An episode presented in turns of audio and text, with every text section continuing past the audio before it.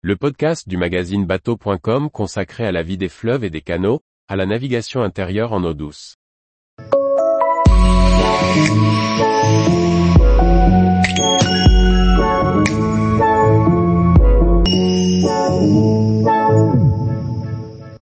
Au fil du canal de Bourgogne, un beau livre sur un ouvrage emblématique.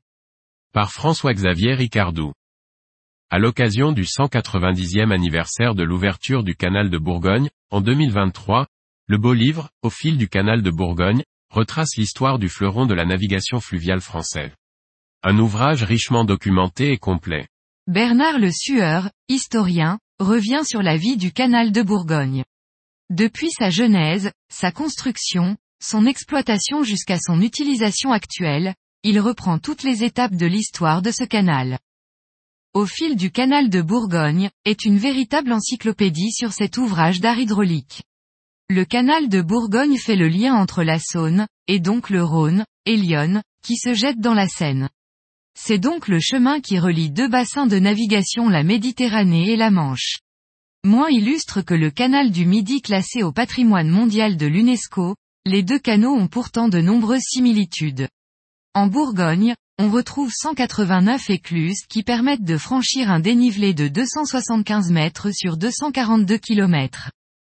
En plongeant dans les archives, l'auteur a pu reconstruire l'histoire du canal avec ses prouesses hydrauliques, notamment dans les réservoirs qui assurent l'alimentation en eau du point le plus haut à 378 mètres.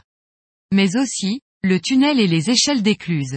Imaginé dès le début du XVIIIe siècle, sa construction prendra une soixantaine d'années, de 1775 à 1833. Très riche en illustrations d'époque, le récit retrace cette épopée et explique les prouesses techniques pour cette construction. Ce livre s'adresse donc à tous les amoureux de la navigation fluviale.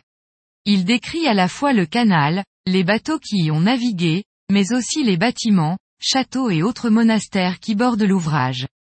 Ce n'est pas un guide, ni fluvial, ni touristique, mais plutôt une encyclopédie sur ce point de vue qu'offre le canal sur la Bourgogne. Édition Glénat. 240 pages. 21,5 par 28,8 cm. 39 euros. Tous les jours, retrouvez l'actualité nautique sur le site bateau.com. Et n'oubliez pas de laisser 5 étoiles sur votre logiciel de podcast.